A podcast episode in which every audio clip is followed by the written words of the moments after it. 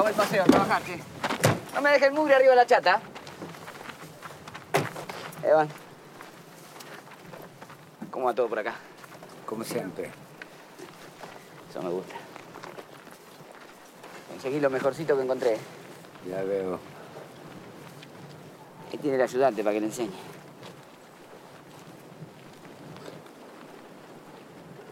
¿Cuál es? Morocho ese de ahí, de las naranjas.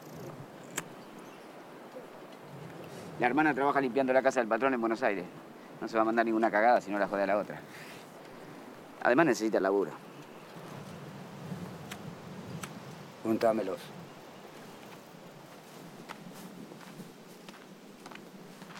A ver, muchachos. Acérquense. Acá el hombre. Acá se trabaja de 5 a 5. No quiero vino, ni joda, ni pelea. Ni apuestas. Nadie se va a menos que yo lo eche. ¿Está claro? No trajo colchón. No, señor. ¿Y dónde piensa dormir? Cualquier lado está bien. ¿De dónde viene? De corriente. Tienen media hora para acomodarse. Los espero en los corrales.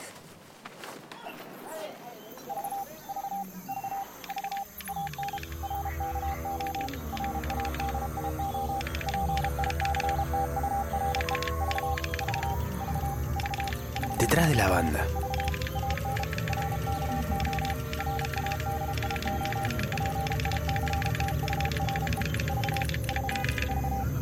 La charla de sobremesa acerca del sonido en el cine.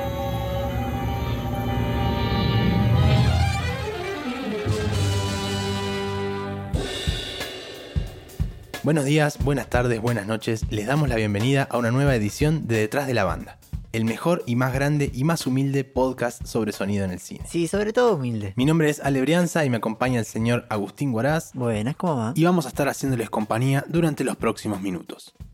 Para este segundo capítulo les proponemos un viaje, no sé qué te parece a vos, Agu, así nos mudamos de ese calor húmedo del litoral colonial de Sama hacia la Patagonia Argentina, en su momento más frío del año. Eso mismo, y es que vamos a hablar y a escuchar atentamente El invierno, que es una peli muy linda, muy bonita del 2016 dirigida por Emiliano Torres. Que es de hecho su ópera prima. Que es de hecho supera prima. Ojo, lo que no significa que Torres sea un pillón del cine ni mucho menos. O sea, al contrario, vamos a ver que la persona de la que vamos a hablar hoy la antecede una trayectoria enorme. Eso mismo, más allá de El invierno, a Emiliano Torres le anteceden más de 20 años como asistente de dirección, guionista y productor, especialmente como asistente de dirección. Aparte de eso, asistente de dirección, tamaña profesión, mis respetos absolutos. Sabes que no sé si existe el Día del Asistente de Dirección, pero habría que militar eso o un monumento. No, no, olvídate, es un montón. Es que no sé cómo hacen. Imagínense, la asistencia de dirección es esa persona que vive las corridas yendo y viniendo entre todas las áreas para bajar a tierra la visión de una directora o un director.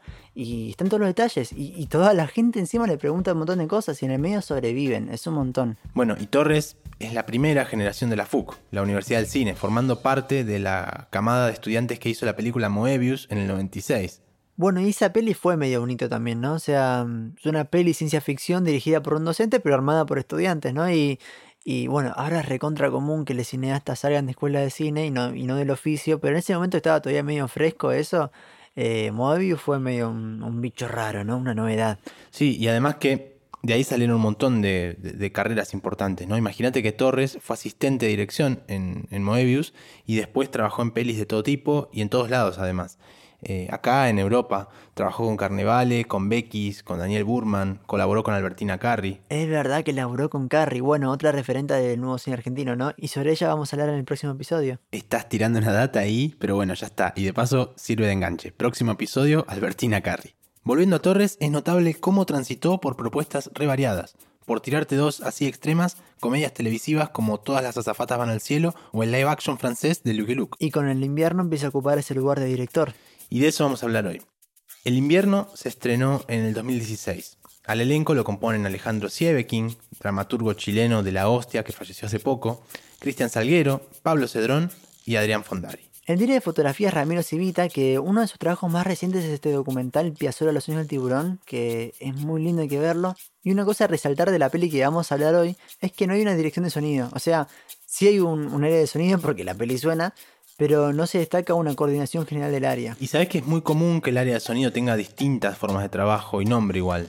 Depende mucho del tipo de producción, ¿no? A veces hay directora de sonido, a veces diseñador, a veces sonido a secas, vemos en los títulos. Sí, es verdad. Bueno, en este caso lo que hay es editores de sonido, ¿no? Está Santiago y Bruno Fumagalli, Federico Esquerro, que ya trabajaron juntos en, en otras películas, eh, Juan Ignacio Giobo y bueno, y el- un equipo muy grande de gente. Y en cuanto a reconocimientos, así para decir algunos, la peli fue ganadora en los premios Sur y Cóndor del Plata a Mejor Ópera Prima y ganó un premio especial del jurado del Festival de San Sebastián.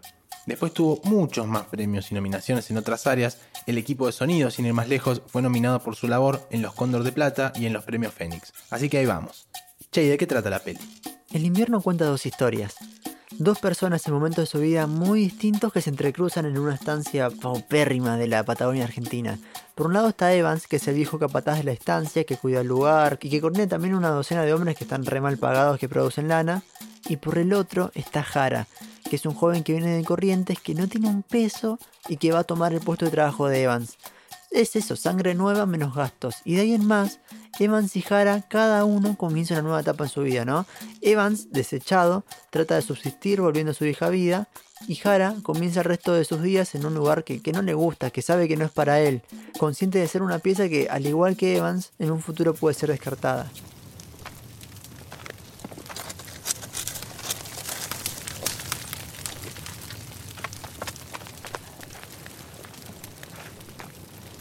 Un poco de esto, don Evan. Qué bueno.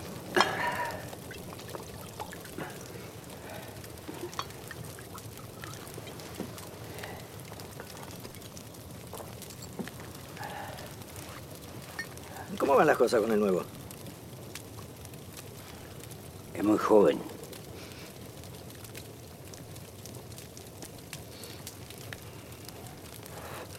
Se mete en peleas. Pero, don Evan, yo estuve ahí. El chico hizo bien. De paso nos sacamos de encima el pesado ese... No me acuerdo ni el nombre. Arce. Ese. Era un buen esquilador. Qué viejo que está ese perro. Lo estaba viendo hoy. Pobrecito, qué viejo está. Me parece que en cualquier momento se nos queda en el camino. Todo apunta a que estamos frente a un ciclo que está por reiniciarse. O sea, ya de por sí, esta vida patagónica es un gran círculo, que se repite y se repite de acuerdo a las estaciones del año. Tenemos grandes momentos de caos, seguidos de un montón de tranquilidad. Temporadas de esquila intensa, seguidas de ese descanso profundo que nos retrata la peli. Ahora, lo cíclico también se hace piel. Hay otro ciclo de invierno, que es una metáfora sobre el ocaso de los días de Evans, que ya está viejo, y empieza a ser prescindible, ¿no? Imagínense, los años pasan y la gente también. Y en ese sentido, se va un explotado y entra el otro. El ciclo se reinicia. Las historias de Evans y Jara giran en torno a la obsolescencia. Evans, bueno, él y su perro están cumpliendo un tiempo. Y ahora comienza el tiempo de Jara, en una lógica que parece determinar que aquello que no es útil se descarta. Y en el alrededor de Evans le hacen sentir que llegó su hora de una forma muy sutil. Y cruel, es re peculiar encontrar esta forma de tratar la, la obsolescencia ahí, ¿no? Es, hay una cosa que, que es increíble en la peli, que es que nos lleva lejos de, de la ciudad, o sea, estás en un ambiente sonoro que es muy distinto a lo que acostumbramos y del que ya vamos a hablar y analizar. Y sin embargo, en este mundo que está lejísimo de, la ciudad, se mueve la misma lógica del mercado, ¿no? Siempre está lo mismo, lo descartable y lo obsoleto. Totalmente. Y vamos a ver que por esa lógica de mercado hay un orden vertical también en los personajes. Siempre hay alguien arriba de alguien. Los peones que ponen el cuerpo todo el día, y ni hablar que duermen y viven en un galpón, están debajo del capataz, que tiene su humilde casita en la estancia. Pero además ese capataz está debajo del patrón, que tiene su caserón a unos kilómetros, y responde a unos dueños que anda a saber dónde viven. Son pocas personas, compartiendo el mismo espacio en el medio de la nada, pero viviendo a su vez realidades distintas que por supuesto suenan distinto.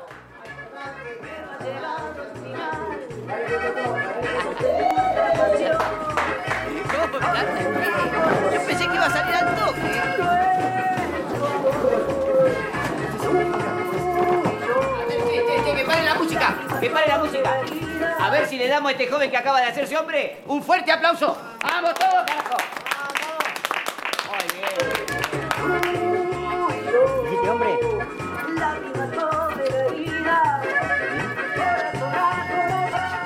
Fumá. Fumá, carajo. No fumo. Fumá, carajo. El pibe te dijo que no fuma ahí. Déjalo al pibe darse. ¿Y vos qué te metés? ¿Quién te dijo que te meta? Bueno, Levantate, Arce, pelealo esta mierda. bueno, mucho. Es suficiente, che, suficiente. Vos andá para afuera y calmate o te vas de la estancia sin ver un peso. Hasta que te parió. Que siga la música. Acá no pasó nada.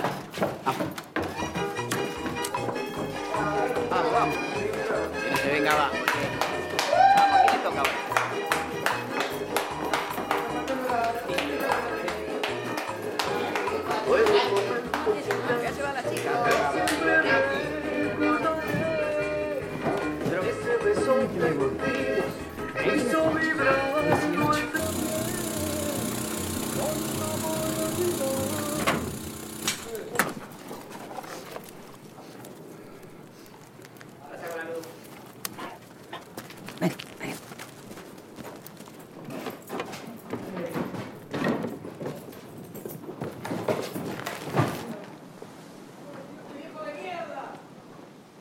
Qué cosa la, la, la vida de los peones de esta película, ¿no? Y cómo construyen un ambiente para tapar lo, lo indigno de, de esto. Y es que mm, básicamente se vive donde trabajan y, y se subsiste con el sobreesfuerzo, o sea, se rompen la espalda básicamente. Y eso es esa cosa que es tan amarga, se decora siempre con alcohol y con fiesta, alcohol y fiesta, o sea, que, que no decaiga, ¿no? Que, que no parezca tan duro. Y eso genera un clima recontra agridulce. Un clima rarísimo, porque bueno, en el galpón siempre suena cierta vorágine de fraternidad, ¿viste? Pero, pero como que no tiene nada que ver con nada. Siempre escuchamos que abunda la música festiva, alaridos, pero al mismo tiempo en, en la escena ocurren tensiones y peleas, ¿viste?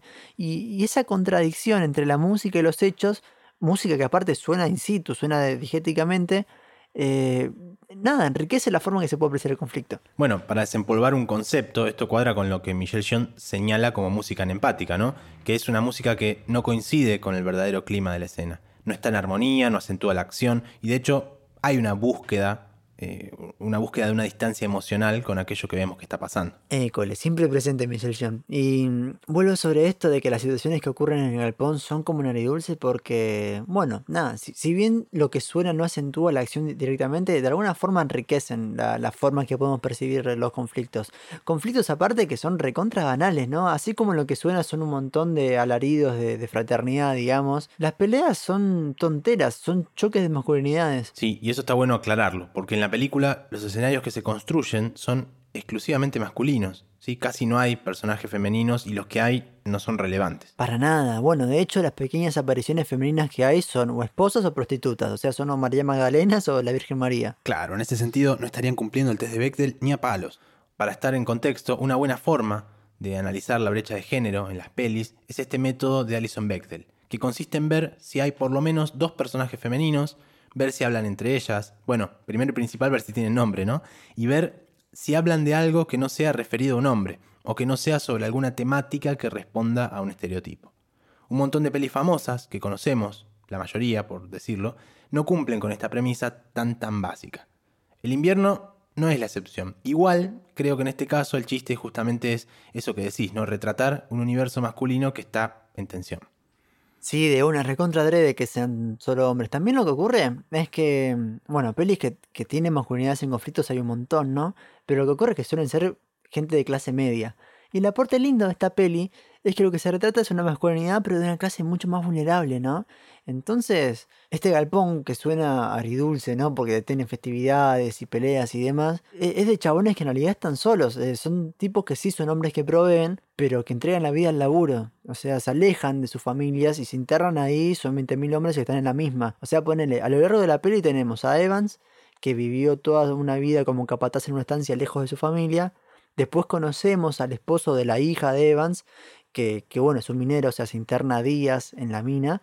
Y después sabemos que hay otro hijo que tiene Evans que básicamente vive embarcado. Están todos en la misma. Bueno, y es muy interesante ver cómo se abarca desde el sonido una cuestión. Fíjate que mientras Jara trabaja de peón antes de ser capataz, está muy alejado de ese mundo masculino. Es un pibe súper reservado, callado, que no participa de la camaradería, de las jodas, de la fiesta.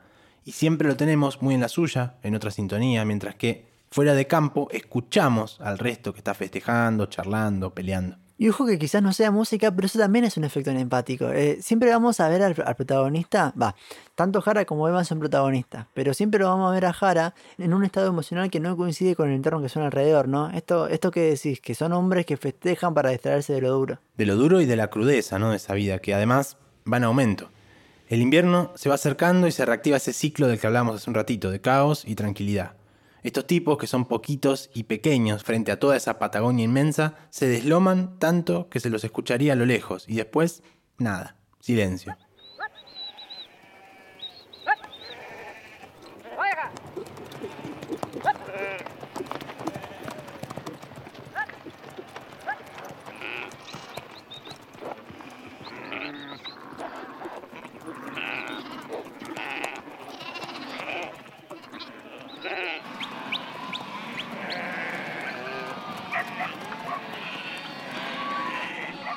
Anda bien el pibe nuevo.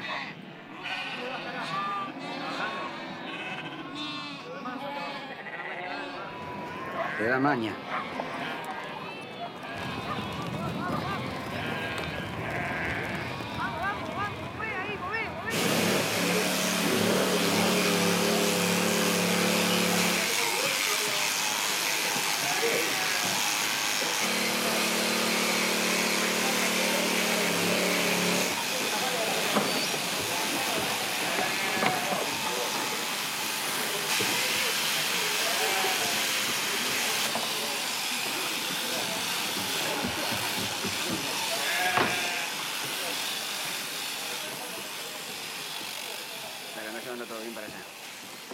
Hay una cuestión, pienso, ¿no? Con que venimos refiriéndonos a que la película ocurre en el medio de la nada, pero eso está muy lejos de ser cierto. O sea, sí ocurre que no hay gente, ¿no? No hay ese caos de ciudad, esas hordas iracundas, pero eso no significa que el paisaje sea nada. Al contrario, este paisaje en particular tiene una inmensidad de la que hasta escenas enteras se sostienen. Exactamente, es que en realidad no es nada. Lo que sí ocurre es que todo eso está lleno de silencio.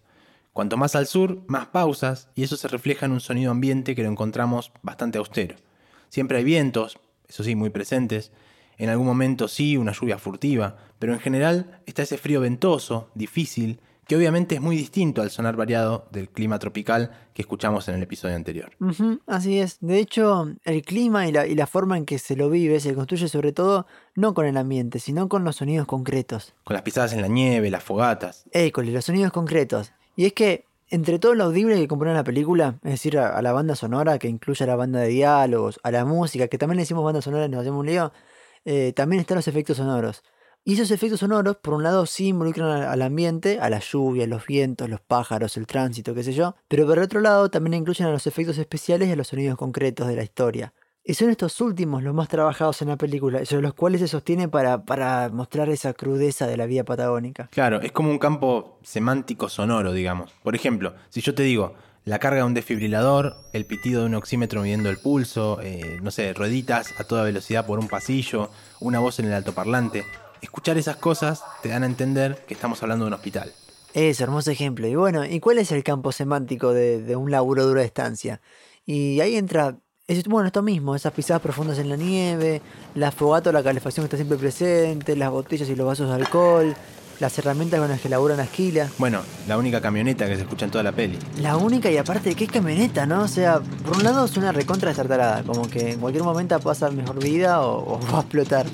Y aparte suena cada muerte de obispo, ¿no? Y eso está re bueno, porque al fin y al cabo es un sonido que al aparecer tan poco se asocia con la llegada de noticias, de provisiones, de pago atrasados, de cosas para festejar, y termina siendo un sonido que como muchos otros los cargamos de significaciones que nos remiten a esa crudeza que venimos hablando. Son todos sonidos, o al menos su mayoría, que se suelen trabajar en postproducción. Y eso está bueno aclararlo también. Generalmente estos elementos tan presentes que acentúan sonoramente las acciones suelen ser grabados después en un estudio de grabación recreados en un ambiente controlado.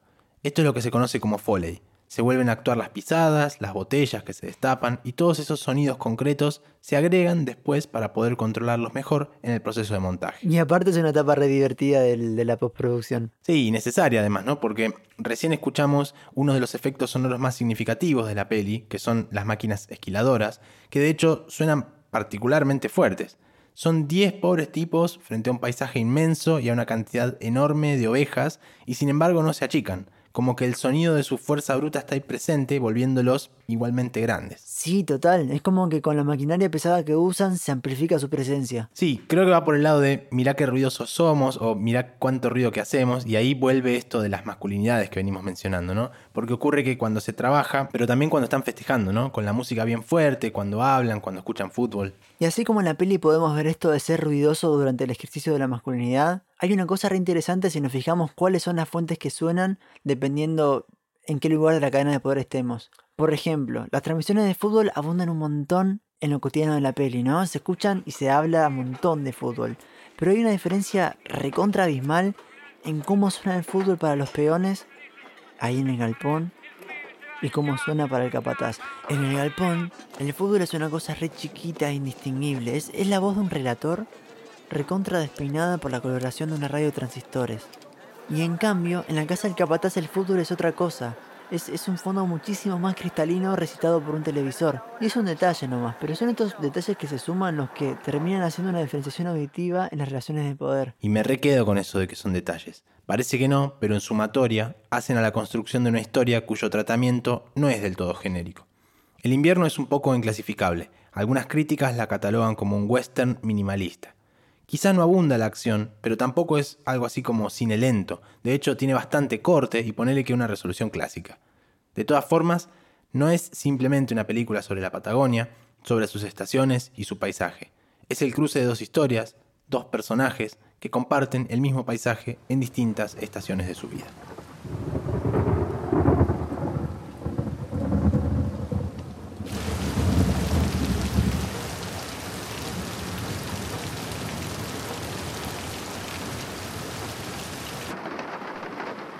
Ten paciente. Quieren una compensación por los días que pierden. Hay que mantenerlos ocupados. Trabajo de mantenimiento y esas cosas. Mantenimiento. Plata quieren.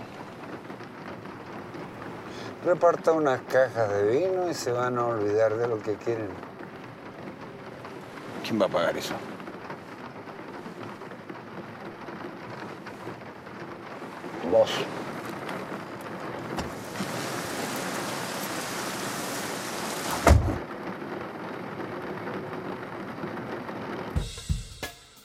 Y nos vamos por donde vinimos. Esperamos que les haya gustado, que disfruten la película si todavía no la vieron y que nos persigan por las redes. Nos pueden encontrar en Twitter e Instagram como arroba detrás-banda. Eso mismo, tantísimas gracias a Mater Mendaris, responsable de las ilustraciones que nos acompañan, y a Fede Bianchetti y a Gonza Danunti que están del otro lado produciendo este podcast llamado Detrás de la Banda. Soy Alebrianza, completa la mesa Agustín Guaraz. Gracias por escuchar y hasta la próxima.